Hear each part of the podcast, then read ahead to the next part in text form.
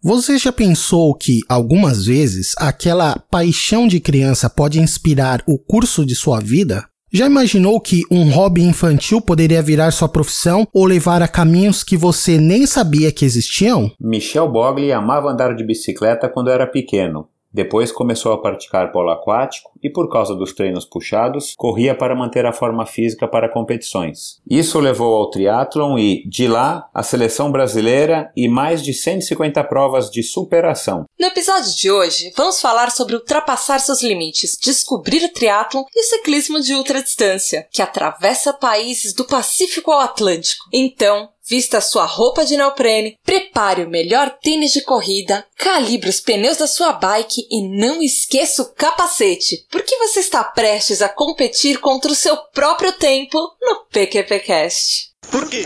Por quê? Por quê? Por quê? Por quê? Por quê? Por quê? Por quê? Por quê? Por Por quê? quê pra PQP?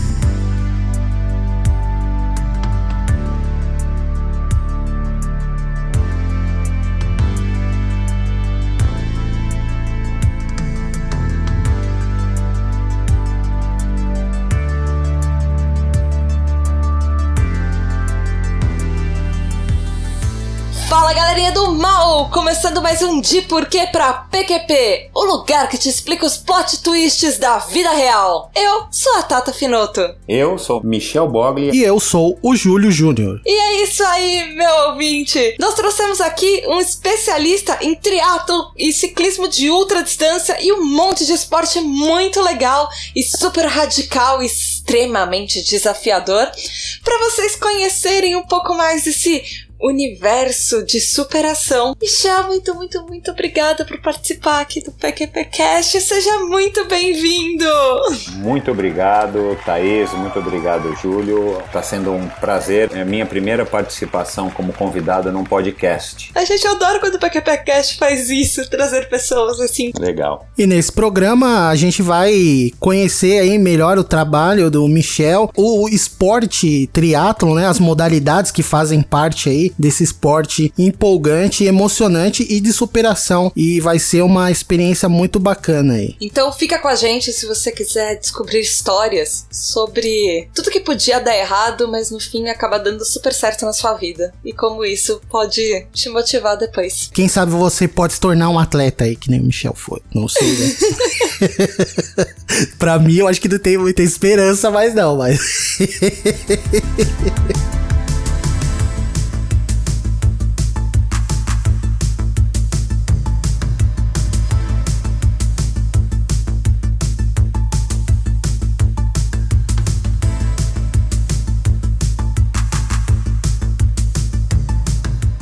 Michel, conta um pouquinho pra gente de você, assim. Como é que foi essa sua relação com o esporte? Porque eu sei que você praticava desde criança, mas você não tinha imaginado entrar pro esporte profissionalmente naquela época, né? Quando você começou a andar de bike, quando você era pequenininho. Não, é exatamente isso aí, Thaís. Eu tive uma infância, vamos dizer assim, normal para as pessoas, enfim, lá do meu bairro, do meu prédio, enfim, né, eu fui criado aqui na zona sul de São Paulo. E o que que eu fazia? Ia para a escola, jogava na escola, né, algum futebol ou as aulas de educação física, no intervalo, no recreio a gente brincava de queimada, pega-pega, aquela coisa de criancinha. E depois tive alguma experiência assim que a mãe colocou na natação para aprender a nadar, mas nada que me nada que me estimulasse ou que me dissesse que um dia eu iria me tornar um atleta profissional. Então foi por livre e espontânea vontade e um pouco de sugestão da minha mãe. Eu já era sócio do Clube Pinheiros, acho que desde os 10 anos de idade, onde eu também fiz algum curso de aprendizado desportivo, de handball, de basquete tal, para passar pelas modalidades. Na verdade, uma criança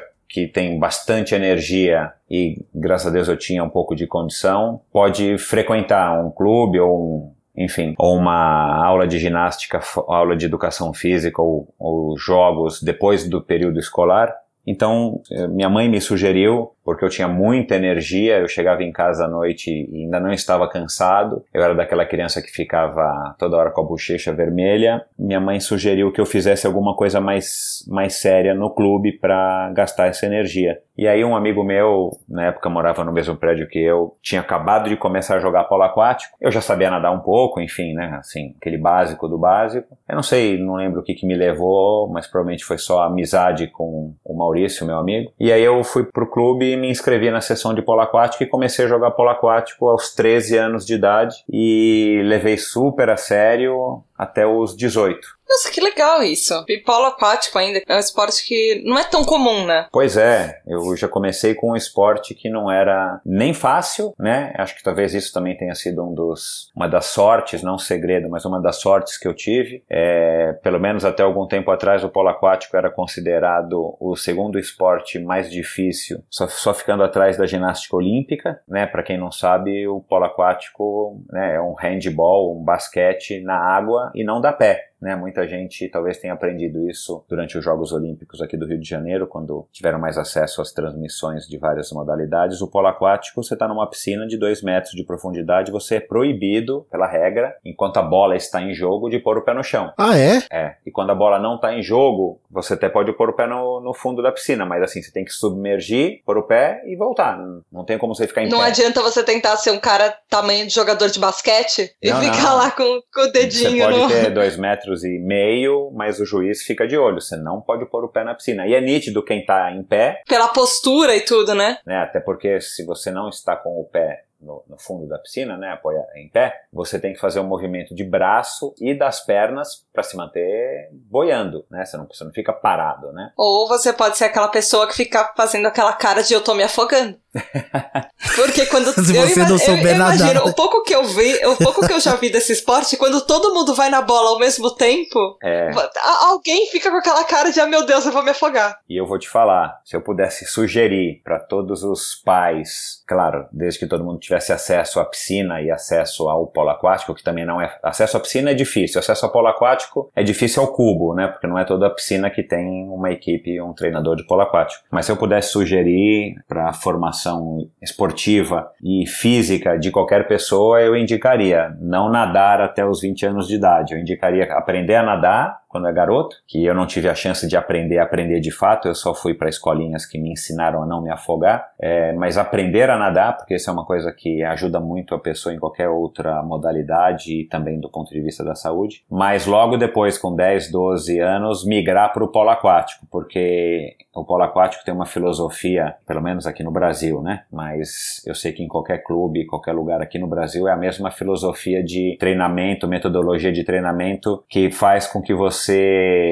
cresça, cresça em todos os sentidos e, e amadureça com mais, vamos dizer assim, com mais força, não física, mas com mais força para você enfrentar as dificuldades aí da, da vida, enfim, os obstáculos, né? Não necessariamente as dificuldades. E talvez isso, né, agora conversando aqui com vocês, eu nunca tinha refletido nesse aspecto, talvez isso que tenha me ajudado a migrar para o triatlon com 18 anos. É, eu já estava cansado do polo aquático, né, já vi que não, eu não ia ser um super jogador e não que isso fosse uma motivação, mas esporte em equipe, né? Aí você começa a ficar cada vez mais no banco, e aí você não faz gol, todo mundo faz gol, você não faz gol e tal. E para um adolescente, né, aquela fase, né, eu entrei na pré-adolescência e saí no, no meio pro final da adolescência, né, aos 18 anos. Então, assim, claro que, que houve vários conflitos internos comigo mesmo, tipo, ah, eu não sou bom, putz, eu não vou ser bom, sofri uma espécie de bullying, bullying pessoal, eu mesmo, e bullying externo. Aí eu já estava começando a, a cansar daquilo. Não do treino em si, muito pelo contrário, o treino em si eu adorava, mas a hora que eu pegava a bola na mão, aí era um terror.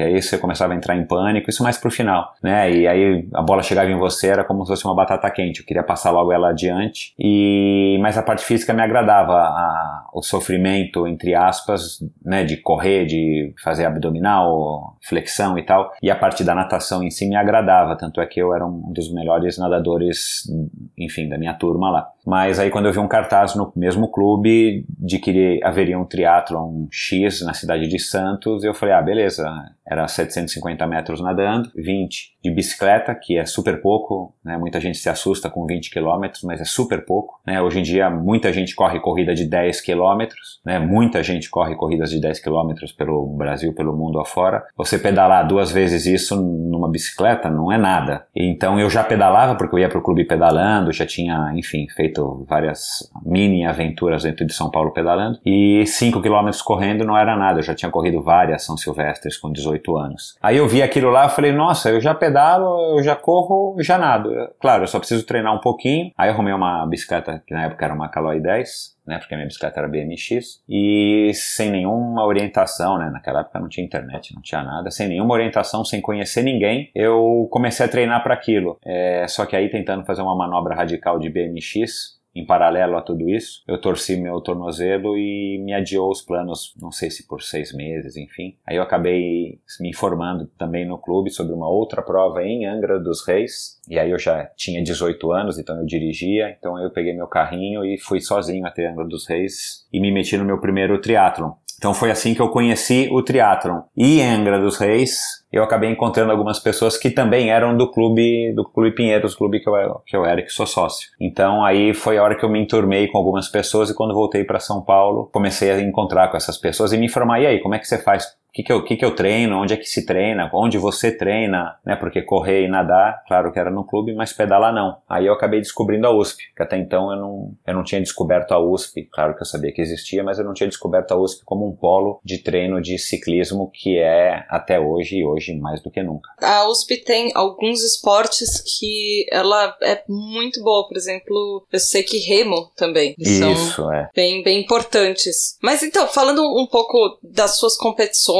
e além dessa torção de tornozelo e tudo, depois que você começou o triatlo, você passou por várias dificuldades, né? Porque, obviamente, você não, não tem uma carreira, ninguém tem uma carreira que é só estrela do começo ao fim, é só coisa boa do começo ao fim. Conta pra gente um pouco, assim, dessas maiores dificuldades que você teve. Teve algum momento que você falou, putz, não, não vai rolar, ou eu não vou terminar essa prova, ou aqui é, é o último passo para mim e de repente você se surpreendeu e você, sei lá, conseguiu terminar a prova, ou dali você achou alguma coisa que você melhorou ainda no esporte e tudo. Você tem algum momento marcante assim para você que você consegue contar que você lembra pra gente? Até mais do que isso, o lance de quando você, tudo bem, essa primeira prova, essas primeiras provas que você foi, imagino que você tava numa visão mais amadora, né, tal. Quando foi é, o clique que você viu que caramba, eu posso explorar é, essas minhas habilidades e posso praticar esses esportes de forma profissional, né? E aí imagino que venha também esse lance das dificuldades aí e tal. É, então, vamos lá. Na verdade, as, as duas perguntas aí, as duas colocações de vocês, eu consigo resumir de uma maneira mais ou menos simples, é, da seguinte forma. Eu estava jogando polo aquático, enfim, aí você está no polo aquático, o sonho de alguma pessoa que pratica algum esporte de uma maneira mais séria, e eu, eu praticava da maneira séria séria porque eu sou uma pessoa séria e dedicada. Isso faz parte de mim até hoje. Eu me dedicava, embora meus resultados no polo aquático eles não correspondiam exatamente ao nível de, de dedicação que eu tinha, mas sempre pintava aquela expectativa assim, puxa, bem que assim, o, o meu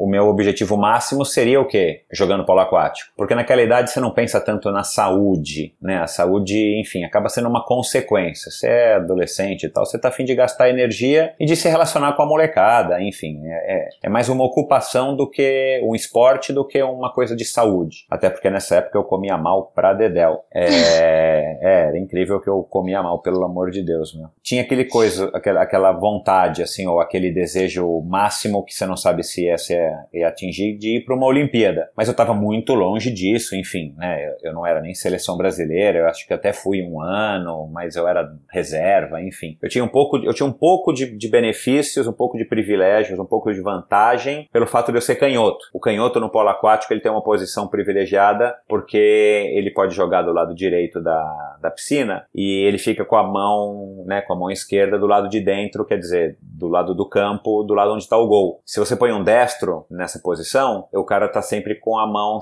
chutando, né, que se fala em polo aquático a bola, é, do lado de fora do gol. Então é muito mais difícil dele acertar o gol. Então todo canhoto tem uma, tem uma posição um pouquinho de privilégio, até porque não são muitos canhotos, então você acaba tendo mais chances do que um destro para jogar sempre na posição do canhoto. Então assim, por isso que eu tive algum privilégio e, enfim, consegui jogar durante cinco anos. É, porque talvez se não fosse canhoto eu não teria tido isso. Mas eu estava bem longe de participar de umas Olimpíadas, mas de repente é, eu adquiri um gosto enorme, sem querer, por essa história do sofrimento, da dedicação, de, de nadar, de ir pedalando para o clube, nadar duas horas, jogar polo aquático por mais duas horas, comer um cachorro quente na época que o clube dava de lanche para você e voltar às 11 horas da noite para casa de bicicleta, ainda para jantar. Aí eu já tava, né, assim, mais cansado, mais desiludido e tal, e eu vi a história do triatlon. Falei, ah, cara, pode ser uma coisa legal. Eu já tinha decidido que eu não ia mais continuar com o polo aquático. Mas eu, eu não lembro se foi uma decisão racional, tipo assim, agora eu começarei com o triatlon. Foi uma coisa que meio que se encaixou na outra, né? Eu adiei aquela participação naquele triatlon, acho que eu já tinha parado de jogar, e se eu não tinha parado de jogar, eu, eu parei, porque eu tava com o pé engessado. Mas a hora que eu tirei o gesso, ótimo, eu comecei a... Eu só treinava, né, de final de semana, a parte de bike, né? Não tinha como treinar durante a semana por causa da, da escola e depois da faculdade. Aí eu fui fazer o primeiro triatlon e eu fui quinto lugar na categoria da minha idade, né? O triatlon. Caramba! É, o triatlon, como muitas, muitos esportes, você divide entre os X primeiros, é, ou os profissionais, entre aspas, né? Porque nem sempre você é profissional, você pode ter um resultado de profissional, mas não significa que você vive daquilo como uma profissão. Mas aí depois tem por faixa etária, né? De, normalmente de 5 em 5 anos. E na minha categoria, que era de 18 a 24, eu fui quinto lugar. Eu não sei nem quantos tinham, pode ser até que houvessem apenas 5. Mas claro, eu voltei animado, ganhei uma medalhinha, né? Uma medalhinha de honra ao mérito. E voltei, eu lembro, voltei, pus a medalha no, no retrovisor do carro e ela veio pendurada balançando para lá e para cá nas curvas da serra, subindo lá de Angra para São Paulo. E eu voltei animado. Legal. Né, eu terminei a prova, eu terminei a primeira prova assim super assustado, porque assim, como se eu tivesse muito cansado, eu lembro direitinho dessa memória de que, nossa, isso aqui é difícil demais, não sendo machista, porque eu não sou, mas eu lembro da cena assim de várias mulheres magrinhas e tal me passando, e eu era um brucutu, né? Eu tinha 1,84m, pesava 80 quilos, nada, jogador de polo aquático, era bem parrudão assim. Eu falava, meu, eu tô fazendo uma força enorme aqui nessa bicicleta, que aliás era uma bicicleta bicicleta que eu consegui emprestado era uma bicicleta que era para uma pessoa de 1,60m, eu tinha 1,80m. Então eu lembro que eu fiquei impressionado, eu falei, caramba, meu, tá cheio dessas pessoas magrinhas me passando, homens também, né? Não, Girl na subida. É. E aquilo me motivou, porque eu falei, cara, tá todo mundo pedalando, né? Eu lembro que a gente na a natação foi simples. Eu lembro pessoas pedalando, eu com maior dificuldade pedalando, aquilo me assustou, porque eu cansei para burro, mas ao mesmo tempo me motivou. E quando eu cruzei a linha de chegada, eu também lembro, assim, não me recordo muito bem, mas eu acho que a corrida não foi uma coisa assim muito difícil, porque eu corria 15 quilômetros na São Silvestre, claro, sem pedalar antes. Mas você correr 5 realmente é uma coisa que dura me bem menos de meia hora. Então, assim, não é muito proporcionalmente. O que dura mais tempo não, não triatlon sempre é a bicicleta. Qualquer triatlon que tenha bicicleta é o que toma mais tempo proporcionalmente. E claro, era o que eu tinha menos prática na bicicleta tipo Caloi 10. Eu pedalava muito de, de BMX, de bicicross. Então aí eu lembro que ficou essa memória, né? Eu fui quinto lugar, me chamaram lá no pódio e tal. Eu voltei para casa, para São Paulo no mesmo dia, né? Triatlon normalmente acontece aos domingos, ou quase sempre aos domingos. Eu tinha que voltar para voltar para a faculdade na segunda-feira. Mas eu não pensei que aquilo ia se tornar uma profissão. Aí daquele veio o segundo, e do segundo para o terceiro, os meus amigos lá do clube me chamaram para participar de uma equipe, entre aspas, profissional. Né? Eu ia receber uma grana de uma marca que talvez vocês não tenham pegado aí, mas ela existe até hoje não no Brasil, chamada Ocean Pacific, que era uma marca de surf, e ela era muito grande na época, tinha campeonatos uhum. OP Pro e tal, e era de surf. Mas Nossa, o dono... eu lembro que o OP era super famosa. Isso, tinha carteira é da ainda, OP, não é? É, tinha carteira de velcro, acho que a OP foi a primeira a lançar, aí tinha as, lo as lojas de roupa da, da OP vendiam tudo quanto é tipo de roupa, chaveirinho e tal, enfim. E o dono da OP era sócio do clube, depois eu vim a conhecer, e ele adorava triatlon, não sei porquê, e ele resolveu montar uma equipe. Eu era moleque, né, 18 anos, as pessoas que eu estava me relacionando e conhecendo no clube viram que eu era uma promessa, embora eu mesmo não soubesse, mas logo me chamaram, acho que na terceira ou na quarta prova eu já era um atleta patrocinado. Eu lembro, ganhava acho que 300 reais não lembro qual era a moeda na época, era 300 dinheiros, para pegar em roupa. Ia lá na loja, na Avenida dos Bandeirantes, onde hoje é uma loja de bar, e eu fazia um carrinho de supermercado inteiro só de roupa, carteira, mochila. Isso era uma beleza, né, para quem tá com 18 anos e fazendo um esporte. E não que aquilo me subiu a cabeça, mas aquilo me dava mais motivação para eu me dedicar. Então, na verdade, foi o, o, o triatlon, entre aspas, profissional que me chamou, não fui eu que escolhi. Hum, e aí eu fiquei nessa equipe por muitos anos e depois vieram outras equipes, outros patrocinadores, até ganhar salários, enfim. Mas foi assim que eu comecei a fazer triatlon profissional. E para terminar, né, a resposta, e é uma coisa que eu me vanglorio, conto para minha filha e tal, até hoje, para as pessoas que eu me relaciono e tal, é dos 18 até os 28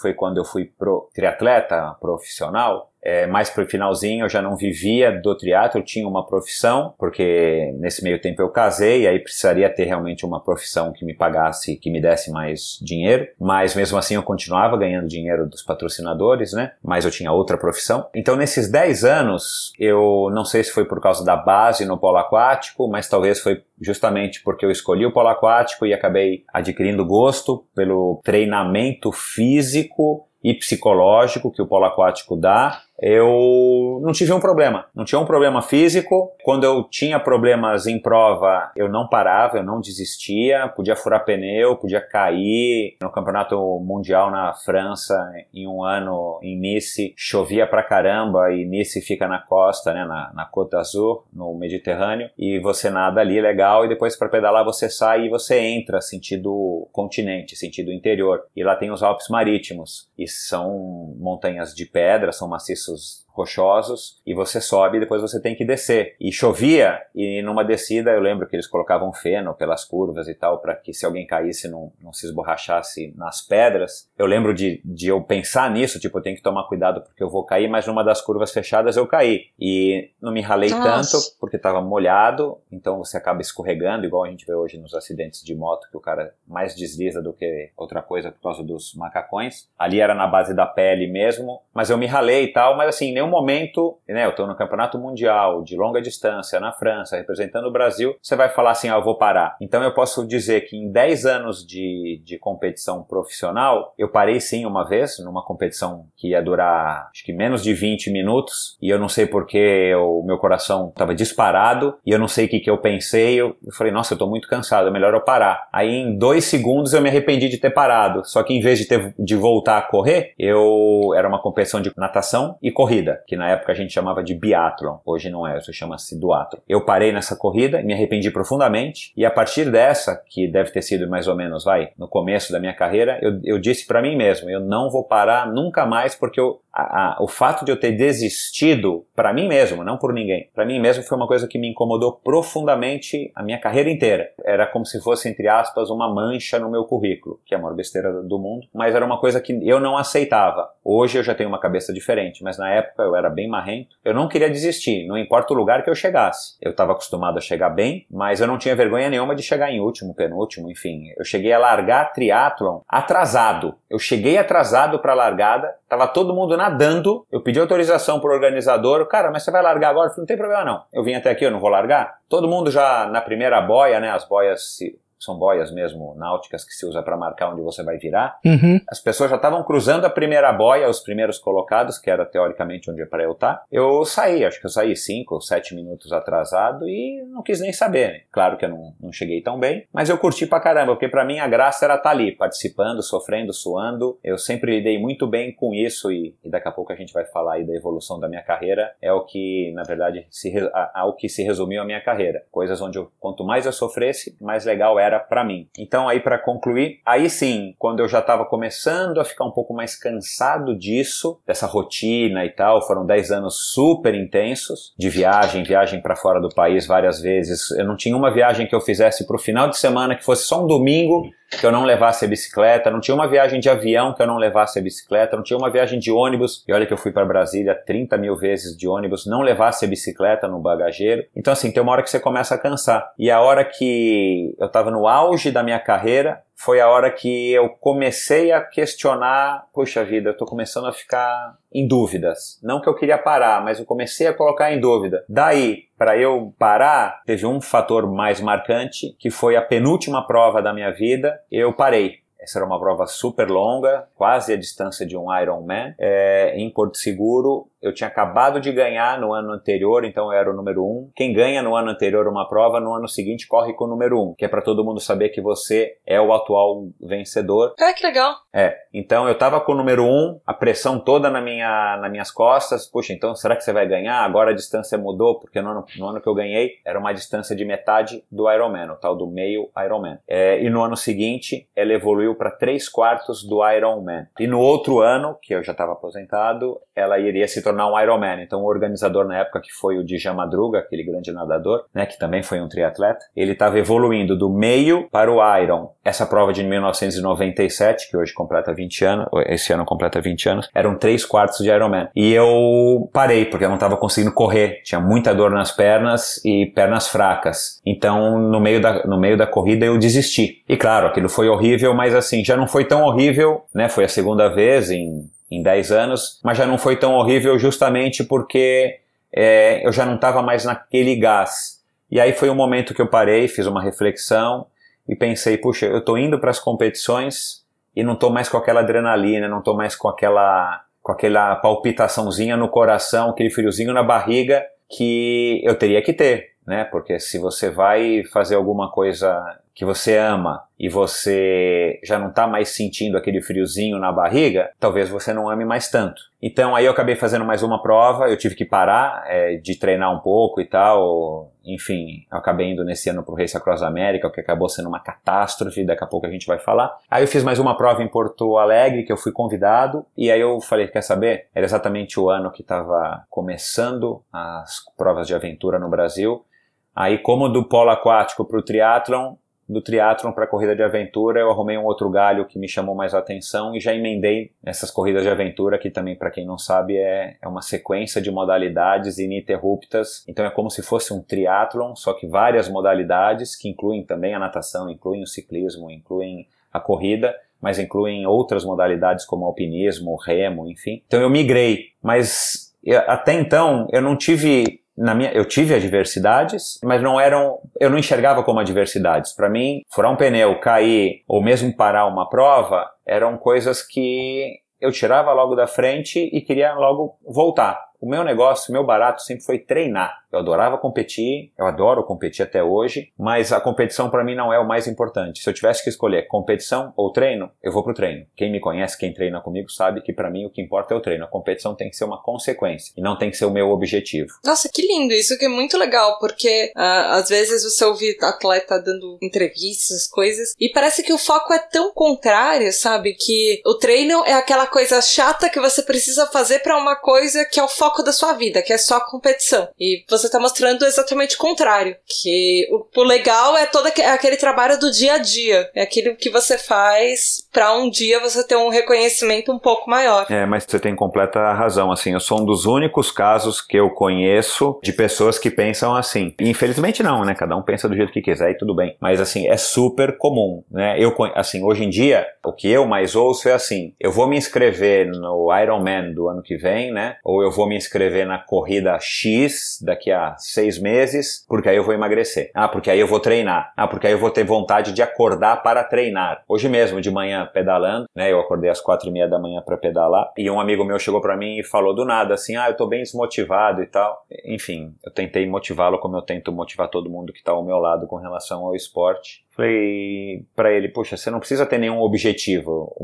de competição. Acho que você tem que tentar encontrar prazer na prática diária, na prática né, do treino, que aí fica muito mais fácil, na minha opinião, para você treinar, porque você treina muito mais do que você compete. Aliás, para ilustrar aqui o nosso programa hoje. Todo mundo diz isso do Ironman ou da maratona, que são provas emblemáticas e conhecidas aí da maioria das pessoas, que são provas que duram aí uma maratona cerca aí de 3 horas até 5 horas para uma pessoa comum e um Ironman aí cerca de 9 horas até 15 horas para uma pessoa comum. Aí você fala, puxa, imaginou eu ficar correndo durante 4 horas ou eu ficar um, né, 12 horas nadando, pedalando e correndo? Você vai falar, puxa, é muito. Mas isso você começa de manhã e vai acabar no final do dia, ou você começa às 7 horas da manhã e você vai acabar antes do meio-dia. O treino que você tem que fazer, percorrer, o caminho que você tem que percorrer para chegar numa preparação física, para você pelo menos poder concluir uma dessas duas provas, é um treino diário, é um treino de pelo menos seis meses, quiçá um ano. Então, se você não gostar desses seis meses, desse um ano, que você diariamente ou cinco vezes por semana ou dez treinos por semana que você vai ter que fazer treinos complementares, não só a corrida, a natação e o ciclismo, não só a corrida para maratona, tem que fazer outros treinos complementares. Se você não curtir isso, a tua vida vai virar um inferno, porque você vai treinar é, durante 180 dias ou durante 360 dias para ter prazer naquele dia da competição. E se no dia da competição você tem um piriri, ou no dia da competição você está gripado, ou no dia da competição você está com dor de cabeça, ou você brigou com a tua namorada, ou você foi mandado embora. Quer dizer, você jogou fora toda aquele sofrimento do treino para um dia de competição que você acabou jogando fora, quer dizer, então a tua vida vai virar uma lástima. Então, do meu modo racional de pensar, se você curtir o treino, todo o resto fica bem mais fácil. Uhum. Fazendo um paralelo, assim, com, com a nossa vida de podcaster, é muito que eu sinto isso com o podcast, porque você faz o podcast por prazer, porque a gente ama, porque a gente gosta de estar aqui fazendo isso. E é um trabalho diário, assim, fazer pauta toda semana, gravar toda semana e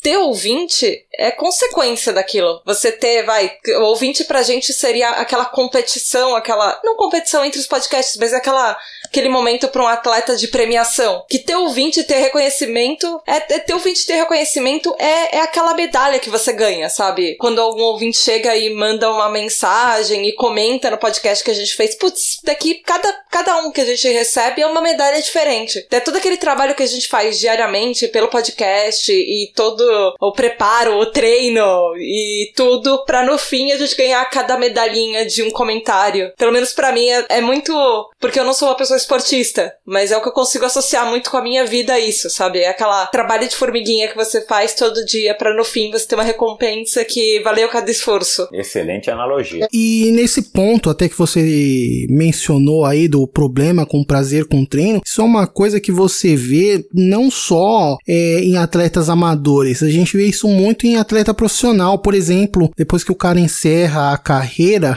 perde condicionamento físico, às vezes engorda bastante. Você vê muitos casos assim em diversas modalidades, né? Talvez seja esse lance aí também da pessoa não ter. Logicamente, tem outros fatores também, lógico, mas. Ah, verdade. Uma das causas pode ser esse lance aí da desmotivação quanto ao treino, né? É, essa prática diária aí. Você vê muitos atletas de futebol, atletismo, futebol americano, tu não, não tem modalidade, entendeu? Tipo, isso é uma coisa que é meio, é, como posso dizer assim, até... É, é uma coisa não, meio comum, né? É, então, não é incomum, exato, não é incomum você ver. Enfim, não como eu, esportista, mas como ser humano que acompanha esporte, né, você vê notícias, vê televisão, é, mas também como esportista eu pude presenciar isso de pessoas com as quais eu convivi e, alguns eventualmente que continuam fazendo parte do meu, do meu ciclo de amizades, mas que pararam de competir, o triatlon ou o próprio polo aquático, enfim, eu acho que isso a gente pode chamar até de um efeito colateral, não necessariamente apenas para quem fez profissionalmente, mas para qualquer pessoa que se dedicou com um pouco mais de afinco a uma modalidade. E eu digo efeito colateral com um pouco de tranquilidade, seja qual for o motivo, porque no esporte profissional, o esporte de alto desempenho, né, como se diz, é, é claro, né, você vai chegar para o César Cielo ou para Serena Williams, é, sei lá, ou para o Messi e vai perguntar se todo dia ele gosta de treinar? É óbvio que não. Como eu também, tem dias que eu não gosto de treinar. O que acontece é que você, por associação, você sabe que depois do treino você se sente bem, mesmo que você não goste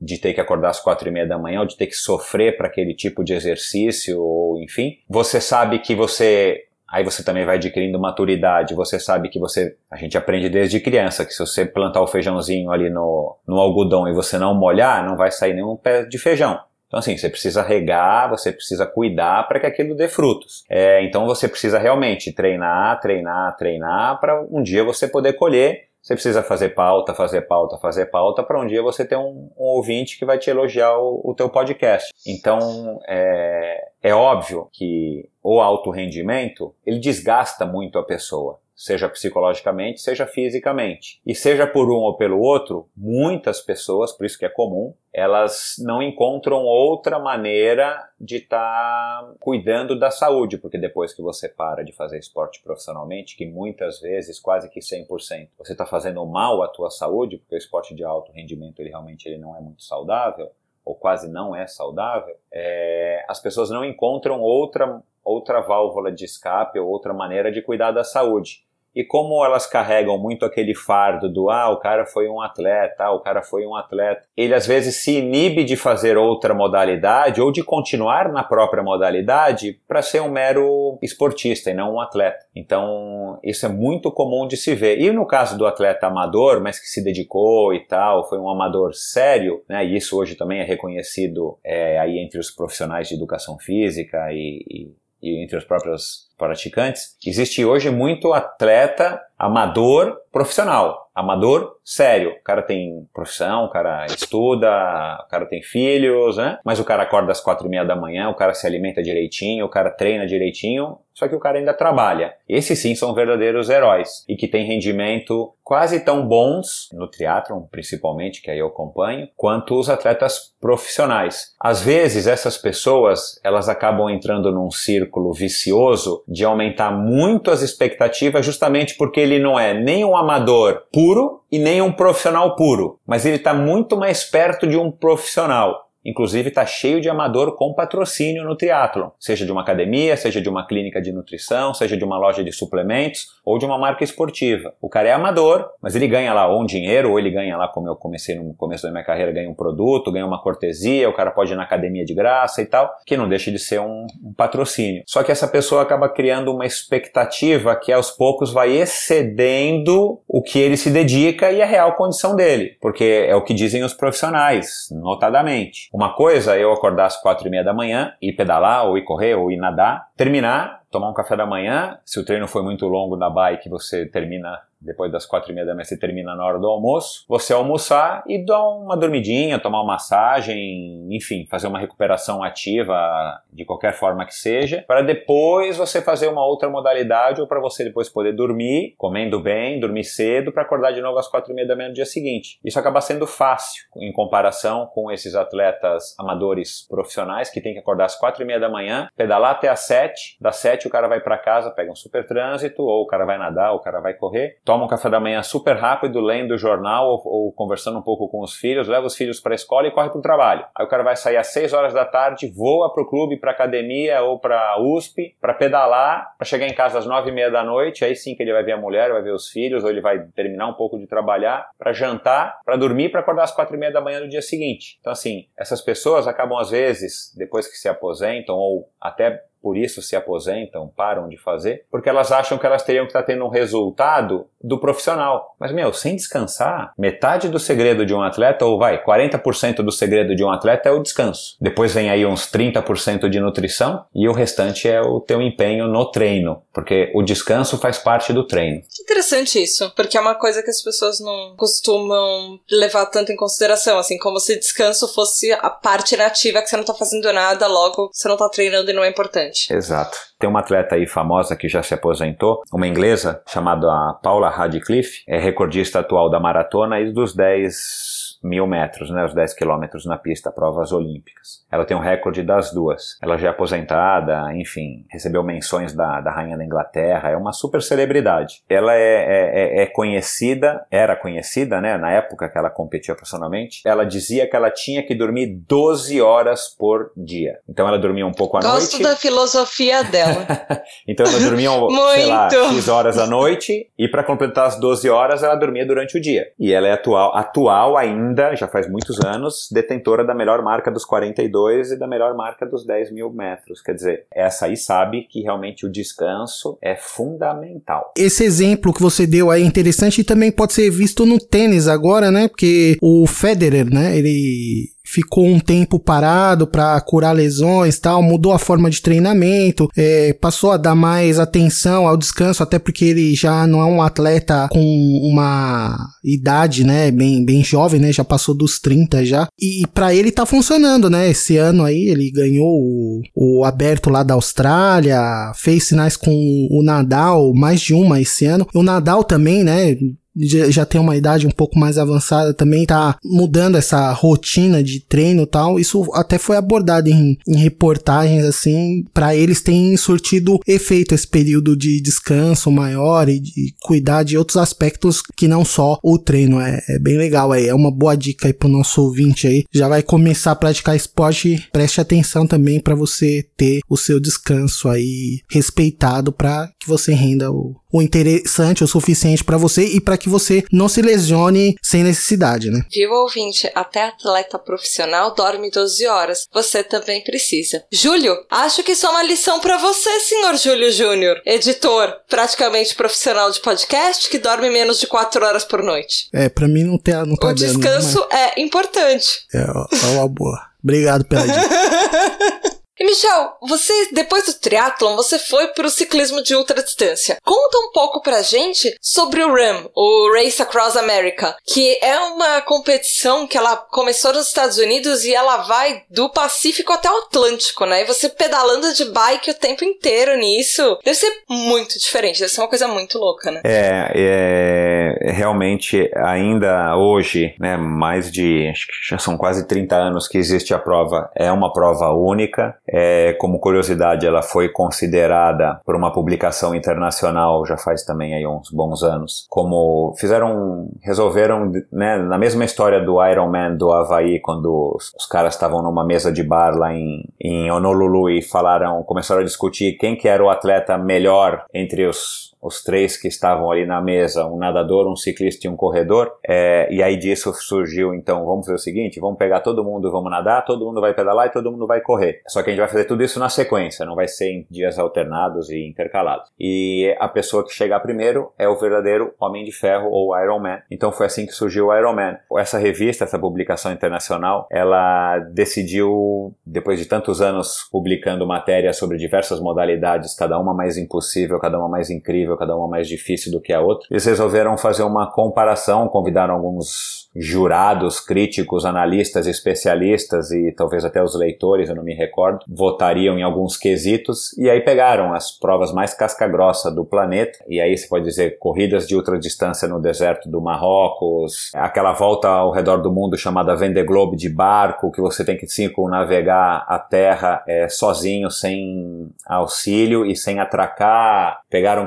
corrida de trenó na, no Alasca, aquela chamada Edita Rod, que você tem que percorrer acho que 1.600 quilômetros no Círculo Polar Ártico, a bordo de um trenó, só você e os cachorros, sem nenhum apoio, e algumas outras, Tour de France, que é mais conhecida de todo mundo. E aí criaram lá um, um chartzinho, como se fosse uma, uma votação da escola de samba no carnaval. É, é, e incluíram o Race Across America. 10. Isso, exatamente.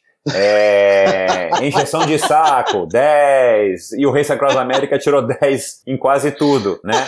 Ela era mais, era mais monótona, porque realmente você ficar pedalando durante 11 dias sem descer da bicicleta, dia e noite, sem parar, é uma coisa monótona porque é repetitiva. Aí eles compararam, eu lembro, os motivos pelos quais as pessoas não completavam. Então, chegava no Tour de France, ah, o cara tinha caído da bicicleta, ou o cara entrava, o cara pegava uma gripe, na outra o cara caía do trenó, enfim. E no Race Across America o cara para porque tem assadura, o cara para porque ele não consegue mais sustentar a cabeça em cima do pescoço, a cabeça cai, aí o cara não tem mais como segurar a cabeça pra frente. O cara consegue, tipo, dormir assim?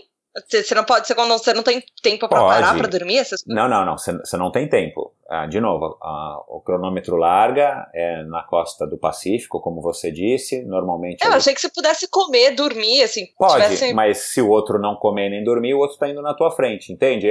Ah, o Race Across America... Então, tipo, são 11 dias sem comer, sem dormir, pedalando direto. e- Caraca! Mais ou menos. É assim, o Race Across America, acho que o Race Across America foi concebido ali atrás, acho que em 1982. Talvez, provavelmente, por algumas pessoas aí com certeza bem malucas e talvez estivessem bem doidonas. Elas queriam transformar em uma competição esportiva a fábula da tartaruga e da lebre. Então, só que aí eles inverteram um pouco esse contexto. Quem é que vai ganhar a competição, a tartaruga ou a lebre? Pela fábula a gente sabe que é a tartaruga, porque a tartaruga vai devagarzinho, mas não vai parar. A lebre, ela vai rápido, ela para, ela dorme, ela come, aí a tartaruga passa ela. Aí a lebre acorda, vai rápido, passa a tartaruga, a tartaruga não parou para comer nem para dormir. Ou comeu andando e dormiu andando. É, ou dormiu bem pouco. Aí a, a lebre passa a tartaruga, para, come, dorme, quando acorda a tartaruga passou e já está um pouco mais longe. Até a hora que chega no final e a lebre está dormindo e a tartaruga ganhou. O Race Across America é exatamente igual. Ganha quem dorme menos, quem para menos. Ah, mas pode Nossa, ser um cara mais leve? isso. Pode ser um cara mais lento? Pode. Tanto é que durante muitos anos quem ganhava o Race Across America, numa época muito, muito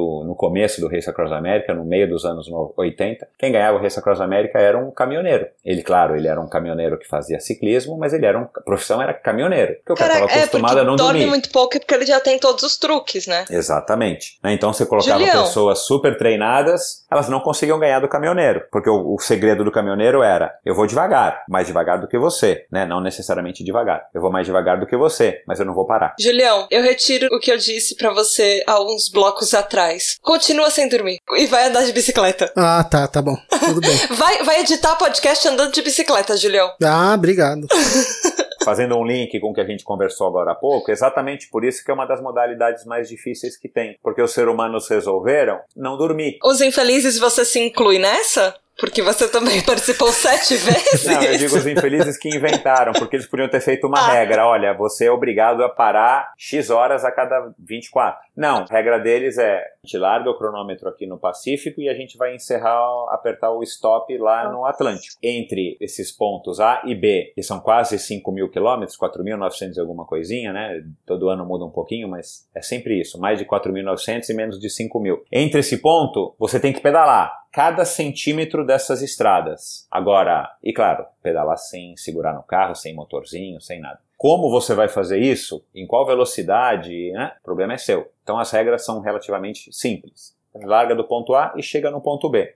Mas enfim, até por isso que também foi considerada uma das provas, a prova mais difícil do mundo entre todas essas, né? Voltando ao, ao que eu estava falando, porque o sono é uma coisa que é cruel, né? E quem já serviu o exército ou quem passou já várias noites em claro sabe que o sono dá alucinação, o sono dá desidratação, enfim, o sono dá colapso físico, enfim. Então, o Race Across America é considerada, ou foi considerada, eu acho que não existe nenhuma modalidade mais difícil ainda, mas esse ranking já faz alguns anos, a corrida, a modalidade mais difícil do mundo. E eu, sem querer, fui chamado para participar em 1994, né, faz muitos anos, acho que muitos ouvintes não tinham nascido ainda, para participar, eu estava no auge da minha carreira do triatlon e tal, e uns amigos meus que moravam nos Estados Unidos tinham ouvido falar da prova e chamaram dois amigos meus brasileiros que por coincidência eu não sabia naquele momento que eles iam fazer o Race Across America. É, um deles sofreu um, um acidente, teve que sofrer uma cirurgia é, e desfalcou a equipe. Era uma equipe um quarteto, porque o Race Across America também tem equipes. Né? Eu ainda não participei solo, somente como apoio. Participei em quartetos, de revezamento de quatro pessoas e revezamento de duas pessoas. Aí eu estava na minha casa, eu lembro direitinho, na época do telefone fixo, tocou o telefone, minha mãe atendeu e falou para você. Era um amigo meu que estava nos Estados Unidos e perguntou se eu sabia o que era o Race Across America. Eu achava que fosse uma espécie de Tour de France nos Estados Unidos. E foi o que eu disse para ele. Ele falou: não, é, é mais ou menos igual ao Tour de France, só que não para, não tem etapas, como é numa corrida como Tour de France. É, e a gente estava chamando o fulano ciclano, o fulano que você conhece, o ciclano, o fulano vai ser operado, não pode ir, a gente pensou em te chamar. Em três dias eu estava nos Estados Unidos, fui fazer uma sessão de treinamentos e saber o que que é a prova junto com o resto da equipe. Aí lá eu tive uma imersão no que, que era a prova, vi vídeos, fizemos treinamentos, simulações assim de brincadeira, traçamos estratégia e tal. Voltei para o Brasil, treinei mais acho que nem um mês, e claro, eu tinha 23, 24 anos, né, tinha uma energia dos diabos, é, não, não vi obstáculo, não vi problema nenhum, claro que eu fiquei apreensivo, porque era um desafio muito grande, até então eu tinha, eu não tinha participado de nenhum Ironman ainda, aí fui para os Estados Unidos e fiz o Race Across America, o que mudou completamente a minha vida, mudou completamente a minha carreira, mudou completamente a, a minha visão de, de mundo, porque foi uma experiência transformadora e também foi legal porque a gente acabou tirando terceiro lugar, né? Chegou lá pela primeira vez uma equipe brasileira que nunca tinha participado, enfim, e já tirou terceiro lugar, desbancando muito gringo, muito americano principalmente, e alguns europeus. Então foi um choque, uma surpresa em todos os sentidos, mas principalmente na minha experiência pessoal, na minha experiência de vida, você ficar eu falei aqui de 9, 11, 12 dias, mas o quarteto é óbvio, ele vai bem mais rápido. Não proporcionalmente, mas ele vai bem mais rápido. Então, nessa época, a gente fez 5 dias e 12 horas, pedalando Mas mesmo assim, já não são 11 dias sem dormir. É interessante que pode ter essa possibilidade de competir em equipe. Não, é, sim, é mais humano, eu diria. É, e, e como é que funciona basicamente para o ouvinte e vocês aí entenderem? É, a equipe em si, ela nunca para. Sempre tem alguém da sua equipe pedalando. Os outros vão nos carros, nas vans, naqueles trailers que chamam motorhomes, que são aquelas casas né, sobre rodas. Então, a equipe em si ela nunca para. Tem sempre algum ciclista da sua equipe pedalando. E você faz os revezamentos em movimento. Então você vem pedalando, encosta no teu companheiro que também está pedalando um pouquinho mais devagar do que você e ele segue. Então, durante 5 dias e 12 horas, o motor do carro nunca desligou, a equipe como um todo ela nunca parou. Tem sempre alguém progredindo, tem sempre alguém avançando. E aí sempre tem um ciclista pedalando e tem três descansando. Um pedalando e três descansando. E o ritmo do revezamento é a cada meia hora. Então você fica meia hora de esforço, meia hora na ativa, por uma hora e meia descansando. Meia hora nativa, uma hora e meia descansando. Meia hora nativa, uma hora e meia. Então você pode dormir, sim, cerca de uma hora e vinte, uma hora e dez, uma hora por vez, durante cinco dias e doze horas o que acaba sendo também bastante cansativo, até porque você não consegue chegar Sim. de um esforço intenso, né? Você chega da, da corrida, pegou o elevador, subiu, deitou na cama e dormiu. Suado, molhado, não. Você precisa comer, você precisa trocar de roupa, você precisa fazer uma massagem, você precisa conversar um pouco com as pessoas para também ter um pouco de interação, precisa regular tua bicicleta, enfim. Eu tô aqui olhando, cara, que eu entrei no site aqui agora, tô vendo aqui o seu time da história aqui, tem tudo, caramba, é muito detalhada, né, as estatísticas aqui. Tem aqui quanto tempo cada um correu, média de velocidade. Caramba, Caramba, que legal, que interessante. E aí acabou mudando minha vida. Eu, eu tava fazendo triatlon ainda, como eu disse, eu tava no auge da carreira, mas foi uma coisa que assim que eu cruzei a linha de chegada, como foi o meu primeiro triatlon, eu falei, caramba, isso aqui me assustou, mas eu quero voltar. É igual uma droga. Essa é tal da endorfina. Eu quero voltar, eu quero sentir isso aqui de novo. É, igual, é a mesma sensação, a mesma reação química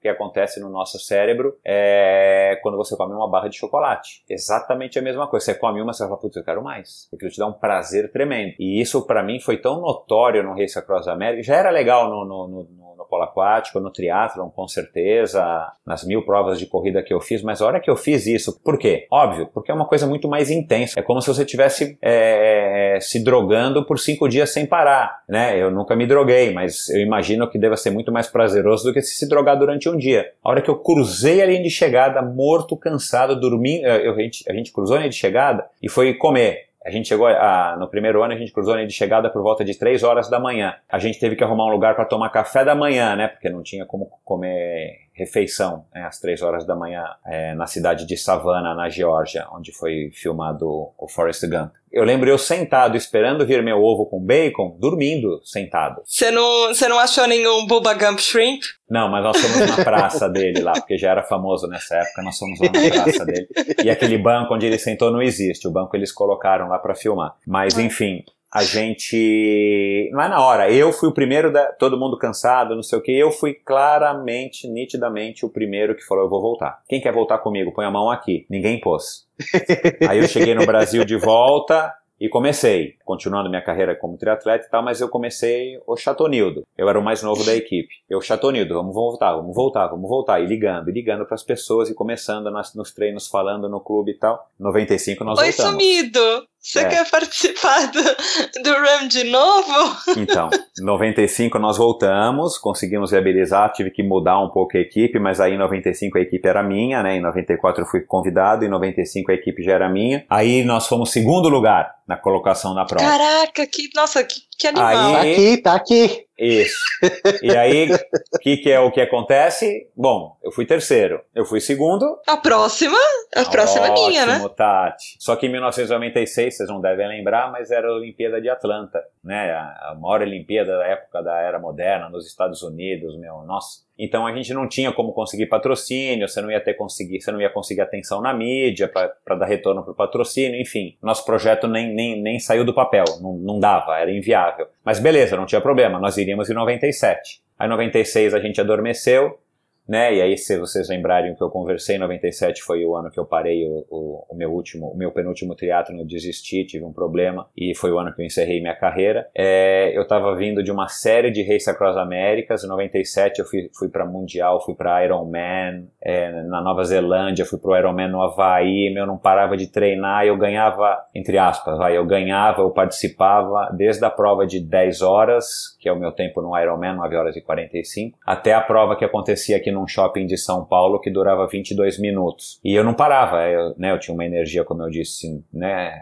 inacabável, né? Eu era o, o, o, protótipo da Duracell, mas 97 o peso chegou. Aí nós fomos para o Race Across América, nós contratamos um ciclista profissional para a equipe, o melhor ciclista brasileiro até hoje de, de, de nome internacional, de títulos internacionais, chama Mauro Ribeiro, é amigo meu até hoje. Nós convidamos então um ciclista que na época tinha acabado de se aposentar, estava na ponta dos cascos, e a gente foi para ganhar. Só que eu estava morto, eu estava quebrado, eu estava assim, meu, imprestável. tinha acabado de desistir daquele triatlon, porque o Race Across América é sempre um pouquinho depois de quando era aquele triatlon, o qual eu acabei desistindo. É, aí eu já desisti do triatlon justamente também porque eu falei, cara, eu já tô quebrado aqui, não adianta eu me esforçar nesse triatlon se eu vou ter um Race Across América daqui a três semanas. E eu quero ganhar o Race Across América. Mas de fato, 97 foi um ano que eu, se eu pudesse, eu riscaria da minha, do meu passado, porque fisicamente, esportivamente, ele foi uma catástrofe. E aí a gente chegou no Race Across América para ganhar, todo mundo perguntando, levamos Rede Globo, levamos Cultura, levamos um monte de jornalistas lá para passear nos Estados Unidos por conta. E eu fui a pessoa que acabou derrubando a equipe e eu assumi isso, enfim. É, aliás, essa foi uma grande lição também que eu tive na minha vida, de assumir quando você está prejudicando a equipe. Mas no caso do Race Across América, mesmo eu sendo meio Michel, eu tinha que entrar para ser meio Michel porque eu tinha que fazer com que os meus companheiros descansassem aquela uma hora e meia. A partir do momento que eu pulasse fora do revezamento, né, seguindo aquela estratégia de meia hora um uhum. cada um, ia ser meia hora por uma, né? Então, para quem tivesse pedalando, se eu tivesse desistido e ficado ali de braços cruzados no carro, é, eu ia ter prejudicado a equipe mais do que eu sendo um meio Michel. E eu acabei durante 5 mil você... quilômetros, fui meio Michel a cada pedalada, cara. Cada pedalada eu perguntava o que, que eu tô fazendo aqui e foram 48 38 pedaladas em seis dias que a gente fez, ou cinco dias e 24, 23 horas, alguma coisa assim. A gente acabou tirando ainda um terceiro lugar, que para mim foi horrível, porque, de novo, a colocação para mim não importa, né? O que importa é, não é o destino, o que importa é a viagem, né? Então a, a viagem uhum. para chegar no ponto B para mim foi horrível. A gente acabou brigando com a equipe, a gente contratou, chamou uma, uns americanos que idolatravam a gente e tal, e eles acabaram não aceitando bem o fato de eu, Michel, tá quebrado, né? Eu eu tinha fama de nunca quebrar, e em 97 de fato eu estava imprestável,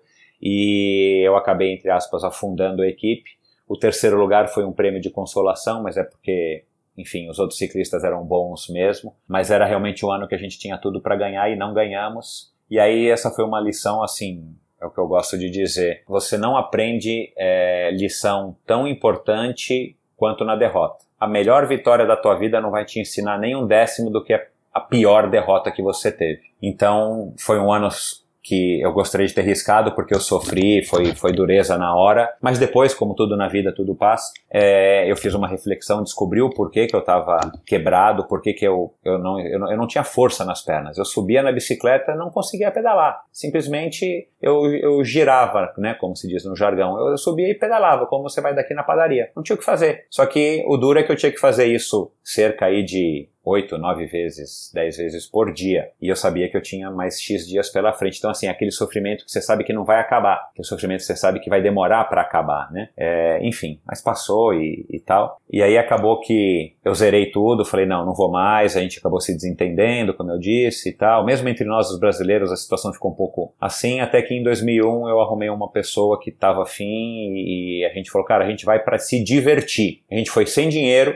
a gente foi só em dois, justamente para evitar muita confusão, então a gente ia fazer um revezamento de dupla, é, que aí é, é, pedala uma hora cada um. Então você pedala uma hora, descansa uma hora, pedala uma hora, descansa uma hora, aos mesmos 5 mil quilômetros. Cara, a gente foi com uma equipe completamente amadora, só amigos, né? Completamente uma outra abordagem. Eu, eu, a equipe era minha de novo. Eu inverti 180 graus a perspectiva que a gente tinha feito em 97 de contratar, de chamar, de planejar, de conseguir patrocínios vultuosos e tal, para uma coisa assim, não, vamos aqui, não vamos dizer para ninguém, vamos fazer uma coisinha aqui a gente na surdina e tal. Cara, não acabou que a gente ganhou e bateu o recorde mundial da prova? Caraca, caraca, que, que animal. É, tô vendo aqui, que coisa maravilhosa.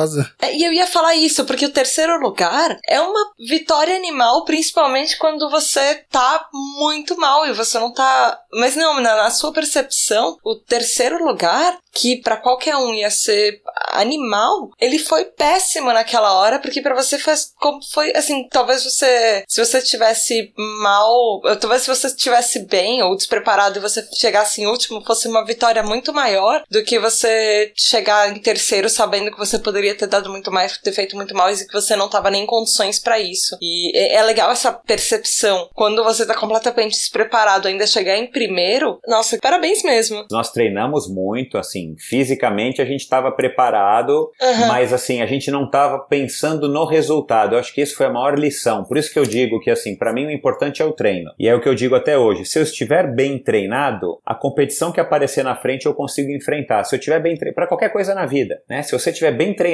para ser um bom podcaster, você pode entrevistar quem você quiser. Agora você fala, não, olha, eu vou entrevistar o fulano. Putz, eu preciso me preparar. Olha, eu vou entrevistar aquela celebridade. Não, eu preciso me preparar. Cara, uhum. a chance de você se atropelar é gigantesca. E para tudo na vida, né? Então, assim, na minha concepção, a gente precisa estar tá sempre preparado para o pior. Porque você vai ter a certeza de que, se for o pior que você for enfrentar, você está preparado. Mas a chance de você enfrentar o pior é menor. Aí qualquer coisa que vier vai ser lucro e você vai se sair bem. Então você vê, em 97 a pressão era enorme, eu ainda era mais jovem, né? Porque de 97 para 2001, né? São anos que se passam, enfim. Eu casei, tive filho, a vida mudou, né? Mas assim, nós fomos sem perspectiva nenhuma, sem reconhecimento nenhum, sem pressão nenhuma também, claro, isso ajuda muito, né? Isso a gente ouve aí todos os atletas profissionais falando desde a nossa seleção brasileira no 7 a 1 até aí o Nadal, enfim, esses que você citou aí, Júlio. É, mas assim, chamamos pessoas completamente amadoras para a equipe, né? Foi faltando gente, porque a gente não tinha dinheiro, não tinha muito patrocínio, não tinha dinheiro para levar todo mundo que a gente tinha que levar, porque você tem que levar uma série de profissionais, entre aspas, pessoas que entendam de bike, pessoas que dirigem dirigam, pessoas que falem inglês e tal. A gente foi assim, do jeito mais tupiniquim, literalmente impossível. Não tinha como ir de um jeito mais simplório do jeito que a gente foi. Só que a gente foi com uma vontade maior do que qualquer outra coisa. A gente treinou o máximo que deu pra gente treinar, cada um levando a, a sua vida à maneira trabalhando e treinando, naquele modo amador profissional. Cara, tive problema, foi o primeiro ano, o único ano, desculpa, que eu tive problema físico no Race Across América. Eu consegui contornar com a ajuda de um belo de um cristão lá que me conseguiu um, um negócio de massagem lá do joelho e tal. Equipamento, a gente teve problema porque a gente não tinha equipamento sobressalente. Imagina uma equipe de Fórmula 1 que tá sem verba, não tem pneu, não tem motor, asa, não tem nada sobressalente. Quebrou, vai do jeito que tá mesmo. A gente foi assim, quebrou um pedal, por coincidência foi meu também. Eu tive que pedalar durante uma hora com uma perna só. Aí, como é que você conseguiu? Meu, eu não sei de onde eu tirei força. Você tava zicado, né? Tudo tava conspirando para dar errado, mas a vontade da gente era maior. A gente sabia que a gente tava lá para curtir. Ninguém sabia se ia ganhar, se não ia ganhar, que não sei o quê. É claro, durante a prova, a prova, né, para também para contextualizar, o Race Across America não é uma prova que você fica vendo o teu competidor o tempo inteiro como numa pista de 400 metros, né, de atletismo. Né? Às vezes você passa um dia você não vê ninguém pedalando. Você vê carro, você vê paisagem, você vê búfalo, você vê índio, você vê moinho de energia eólica, você vê aquelas torres de petróleo, mas você não vê uma alma viva. Mas a gente fica sabendo, né, pelos telefonemas e tal, pelo rádio, que você está em X colocação. A gente percebeu que a gente estava caminhando, né? Cada, cada dia ou cada X tempo a gente percebeu que a gente estava conseguindo ganhar terreno. E muitas vezes você passa as pessoas sem perceber, porque a pessoa às vezes parou, está num posto de gasolina, está dormindo na beira de estrada, ou às vezes as pessoas acabam desistindo né, por N problemas, né? Mas aí, quando a gente encontrava alguma equipe, tinha uma disputa, mas de repente a gente conseguiu conquistar o primeiro lugar, né, depois de toda essa situação, esse cenário adverso, enfim. Cara, e aí, claro, você se motiva e você fala, bom, agora eu não vou, vou, vou me esforçar para que ninguém me ultrapasse nunca mais. E aí todo mundo se motiva, aí a gente consegue fazer um trabalho pela minha experiência, a gente conseguiu fazer um trabalho de motivação da equipe em movimento, tipo, pessoal, é agora, chama pelo rádio, olha, falta mil quilômetros, pode parecer muito daqui para Brasília, mas é só os últimos 20% da prova. Então, olha, faltam mil quilômetros, a gente está em primeiro lugar, meu, a gente não vai mais parar, a gente não vai, meu, aí nós ciclistas temos que puxar o exemplo, né, para a equipe toda. A equipe toda não dorme, a equipe toda funciona como um reloginho, a equipe toda está sempre afinada, cada um fazendo, cumprindo o seu papel, exatamente como num relógio. E de fato, a gente ganhou. O que a gente não sabia é que o nosso tempo de sete dias e uma hora, né, para vocês verem aí uma proporção, eu cheguei a fazer quase seis dias em quatro. Em dois, a gente só fez um dia a mais, sete dias e uma hora. O que a gente não sabia é que, na verdade, sete dias e 55 minutos. O que a gente não sabia é que esses sete dias e 55 minutos era o recorde mundial da, da distância. E esse recorde mantém até hoje? Não, não, aí logo, eu, eu não lembro se foi no ano seguinte ou se foi no segundo ano depois, 2003. Os alemães foram lá e bateram, aí já teve gente que bateu. Hoje em dia a tecnologia mudou muito, né? Os uhum. ouvintes talvez não saibam, mas a tecnologia de bicicleta ela só é comparável à tecnologia da Fórmula 1. Então as coisas evoluem muito e hoje com as bicicletas mais evoluídas os tempos baixaram bastante. Fisicamente está todo mundo igual, claro, tem os melhores e os piores, mas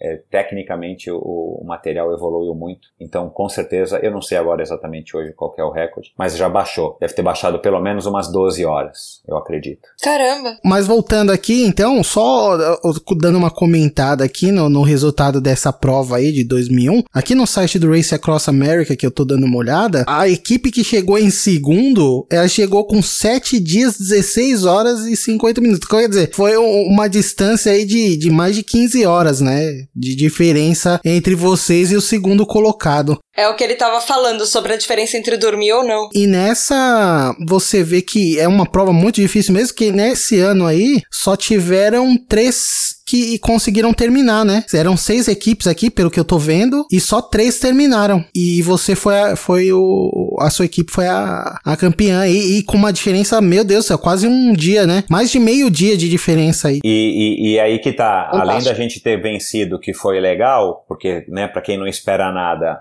vencer é uma surpresa gigantesca, né? Mas o que deu mais valor pra gente, reconhecimento dos gringos e dos outros ciclistas, foi que mesmo a gente, com toda a estrutura que a gente tinha, a gente a gente estava ganhando e, claro, o medo da gente ser ultrapassado fez com que a gente se esforçasse, muito pelo contrário, em vez de a gente se acomodar com o primeiro lugar e falar assim, não, vamos só controlar, a gente acabou abrindo. Eu, eu acredito, não vou, me, não vou me lembrar agora, mas eu acredito que a segunda equipe tenha tido algum problema logo depois que, enfim, os problemas no Race Across America é, acontecem, são inúmeros, desde o teu motorista bater o carro é um problema, porque a equipe tem que resolver, né? E, e, bater carro nos Estados Unidos não é uma coisa tão simples como bater carro aqui, né? Muito menos a gente que é estrangeiro, muito menos você que não está batendo o carro na tua cidade, está batendo um carro em trânsito pelos Estados Unidos. Mas eu não lembro, enfim. Eles devem ter tido algum problema. Mas o que, o que é legal foi que a gente conseguiu motivar a equipe para não se acomodar e, óbvio, primeiro para não perder o primeiro lugar. Tava, claro, muito legal. Mas assim, tipo, não se acomodar com o primeiro lugar e falar, não, já ganhamos. Também isso é uma coisa comum entre muitas pessoas. Ah, não, eu já ganhei. Não, amanhã vai ser fácil, eu já ganhei. É a hora que você mais roda. E a gente teve esse exemplo em 1997 e eu senti isso na pele.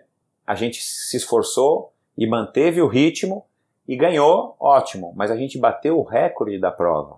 Então, assim, isso foi, meu, foi uma, nossa, foi uma surpresa que eu vou falar. Ou memória boa que, que, que foi desse momento. É, então, foi uma lição, assim, muito bacana, cara. Muito bacana que o esporte me ensinou e que eu aplico na minha vida é, é a gente aproveitar o dia de hoje, aproveitar o treino, aproveitar o dia a dia e se a gente for ter lá na frente uma conquista maior ou vai ser o nosso grande prêmio, ótimo, mas ele tem que ser mais uma consequência do que um objetivo. Uma vez me disseram aí sobre um ditado oriental: quem muito olha o topo da montanha tropeça na primeira pedra que encontra. Então, assim, às vezes é mais fácil a gente ficar olhando para as pedrinhas e passando de uma em uma e aproveitando esse, esse momento do que a gente pensar, não, eu vou chegar lá no topo do Everest, o resto tudo vai ser horrível, mas a hora que eu chegar no topo vai ser o máximo. Tem um, tem um pouco de verdade disso, você tem que ter um objetivo maior, mas se você não curtir o dia a dia, se você não curtir o passo após passo, você não vai ter a mesma experiência definitivamente. E eu levo isso para minha vida. Eu procuro curtir cada dia, cada momento, o que o esporte me traz, a saúde, o bem-estar que o esporte me dá e procuro contaminar todo mundo que está ao meu redor com esse com essa mania, com esse vício, com esse estilo de vida. É, só, só uma última curiosidade aqui em relação a médias de velocidade aqui. Por exemplo, nesse ano de 2001, o time, o seu time fez uma média de velocidade de 17,66 milhas por hora, né? E já o vencedor do solo, ele terminou a prova em 9 dias e 7 minutos, uma média de velocidade de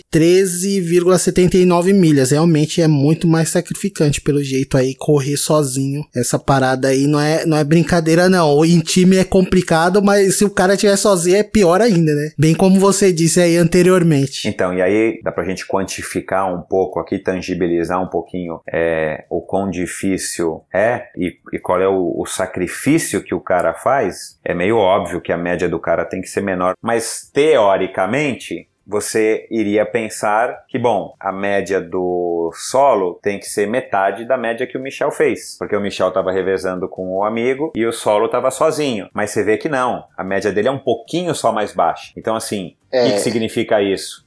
Cara, que o cara para quase nada. O cara mantém uma velocidade média menor, mas o cara quase não para. Então, porque se ele parasse, você vê, eu não paro um minuto, eu tô sempre descansado, mas mesmo assim a diferença uhum. de média é pequena. Então, assim, é. E eu aí, né, só para terminar, eu fui como. Participei mais uma vez em 2004 como convidado de uma equipe, vamos dizer assim, uma equipe só de, de participação. A gente não tinha realmente ciclistas para fazer nenhum resultado, a gente já estava mas é, é, querendo curtir e eu fui muito mesmo para agradar a pessoa que me convidou é, e foi uma experiência sensacional porque aí a gente competiu também sem pressão nenhuma para ter resultado e também sem pressão para pedalar super bem. Então a gente pedalava bem de vez em quando, mas tinha horas que não dava para pedalar tão bem, não tinha problema. Então assim foi uma vez que a gente se divertiu muito. É, na verdade foi bastante um turismo e foi muito legal, porque eu também tive essa experiência, né? Principalmente depois do que eu tinha vencido e batido o recorde. Aí também você chega naquele ponto que você fala, bom, tá bom. E foi três anos depois, né? Eu já estava um pouco mais velho ainda. Aí depois eu tive a possibilidade, a felicidade, graças a Deus, de em 2012 com o Cláudio Clarindo, falecido Cláudio Clarindo, que faleceu aí no ano de 2015, atropelado, infelizmente, aqui no Brasil. É, mas foi o único ciclista brasileiro sul-americano que competiu cinco vezes na categoria solo e terminou assim. Então então eu fui em 2012 com ele como chefe de equipe e fui em 2015 é, como chefe de equipe também. É, nas duas vezes a gente chegou até a, o ponto B, na costa do Atlântico, na costa leste. E foi uma experiência completamente diferente para mim de todas as outras cinco vezes que eu havia ido. E foi uma experiência que também contribuiu muito para minha vida, para minha, meu, enfim, para o meu entendimento de mim mesmo e do corpo humano e da determinação e do, da, do, do senso de superação que nós todos nós temos. Muitas vezes a gente passa a vida inteira sem descobrir isso e com certeza através do esporte, principalmente através de um Ironman, do Race Across America, a gente consegue aflorar isso muito fácil, muito nitidamente. E isso são experiências que não têm preço.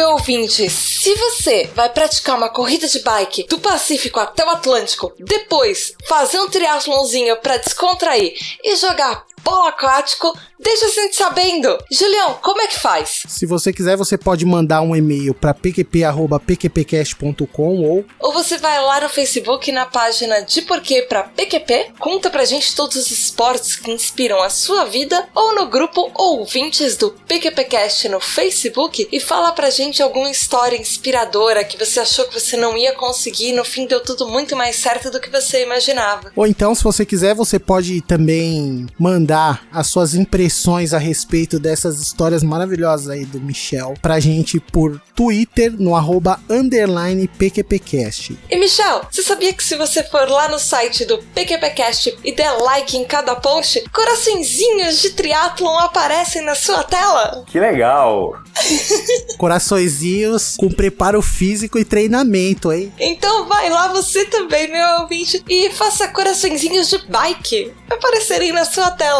Vários deles. Porque eles vão te motivar a se superar e fazer o que você não sabia nem que você conseguia. E Michel, muito, muito, muito obrigada. As histórias foram incríveis. Nossa, a gente tá vibrando aqui com coisas animais que você contou. E muito obrigada mesmo por participar. E, e aí, quem quiser saber mais sobre você, te encontrar, como é que faz? Então, Tata, coincidentemente, né, eu disse no começo que essa é a minha primeira participação como convidado num podcast, mas eu acabo de lançar o meu próprio podcast, o Endorfina Podcast, que você pode achar no iTunes ou através do meu blog, o endorfinabr.com. Lá você encontra todas as informações. E é um podcast que eu resolvi fazer agora, comecei faz pouco tempo, onde eu vou tentar resgatar um pouco das histórias, dos causos é, dos triatlon no Brasil e entrevistando os próprios protagonistas, as próprias pessoas que vivenciaram isso. Como a minha memória está me falhando cada dia mais, resolvi criar esse podcast. Eu acredito que seja uma, uma ferramenta muito potente de comunicação. Eu acredito que a gente vai ter um futuro muito brilhante no podcast no Brasil aí nos próximos anos. É, então eu escolhi essa ferramenta para estar tá entrevistando a maioria dos amigos meus, pessoas com as quais eu convivi durante muitos anos e alguns deles ainda convivo, para que eles contem parte da história que eles viveram do triatlo no Brasil para gerar aí um grande mosaico desse registro é,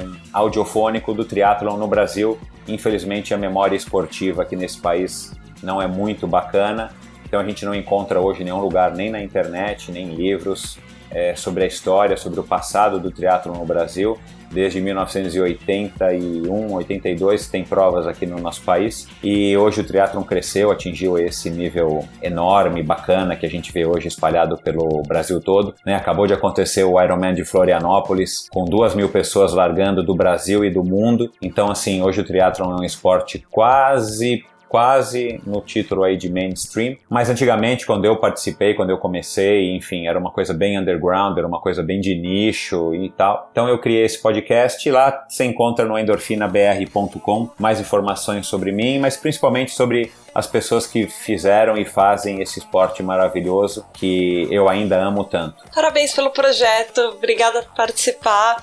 Super indicado aí esse programa e espero que os ouvintes assinem aí, vão lá conferir essas entrevistas maravilhosas com figuras importantes aí do esporte. E, por que não, inspirações para nossa vida, né? Valeu mesmo, Michel, pela participação. E, Michel, nós temos uma tradição aqui no PQPcast do convidado mandar alguém ou alguma coisa para PQP, então, por favor, faça as honras. Tata e Júlio, eu acho que hoje em dia acho que não tem outra coisa para a gente mandar para PQP que não a classe política na sua grande maioria, não todos, mas na sua grande maioria. Infelizmente a gente está vivendo aí é, meses, anos de um embrólio e de, um, de uma decepção acho que generalizada, não importa o seu partido. Né? O que importa é que a classe política que nos representa e vem nos representando e pelo jeito nos representou desde sempre, ela não é digna do povo brasileiro. Então eu queria mandar para PQP todos os, quase todos os políticos, vocês sabem quem são. Eu não preciso apontar o dedo. Perfeito. Obrigado de novo e galera, até a próxima semana. É isso aí. Beijo da Tata.